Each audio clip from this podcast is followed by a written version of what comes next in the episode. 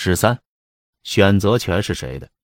冯骥才，一位美国官员在我国南方某城旅游，陪同人员说：“今天我们去郊外看一个古庙，去时走一条路线，回来走另一条路线，因为两条路线风景不同。”这官员很高兴这样安排。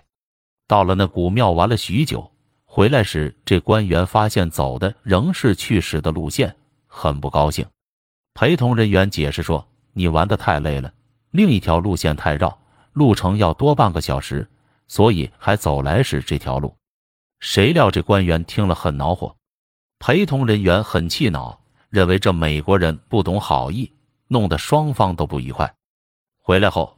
同去的一个外国人对陪同人员说：“你不知道美国人的习惯，事先定好的，他们不喜欢随便更改。如要改，应当与他商量，把两种办法都告诉他，由他自己选择。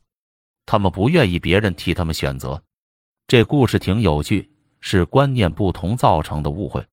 西方人重个人意志，事事由自己选择和决定；东方传统重官方意志。便寄厚望于父母官的裁定。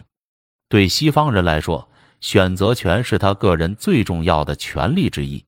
他们个人选择权限很大，比如对居住地的选择、对工作的选择。大学生学习科目由自己任选，凑足学分便能毕业。教授开什么课也由自己决定。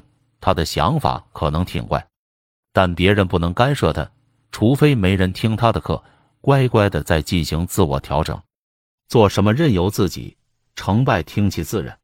这样，个人的志趣发挥的机会变多，合理的人才调动自然用不着由一些半懂不懂的人一连盖七八个图章，缺一不可。由他们这一观念出发，他们认为不侵犯别人的选择权是对别人权利的尊重。每见外国人与中国派出的人员研究日程安排。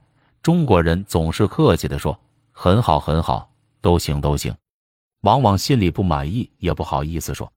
其实外国人按习惯正是把选择权交给你，中国人勉强自己，也正因为由别人代替自己选择惯了。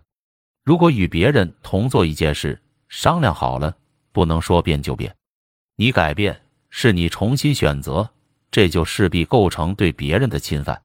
在西方人与人之间，这是绝对犯忌的。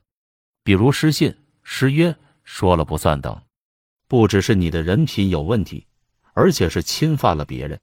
有一次在爱荷华公园，见一妇女拿一件风雪衣与一个四岁的小女孩说话，着急又认真，说个不停。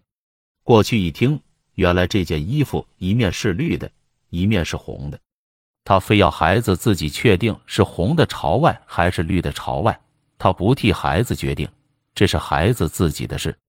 后来这小女孩决定红的，穿上后，两人快乐的走了。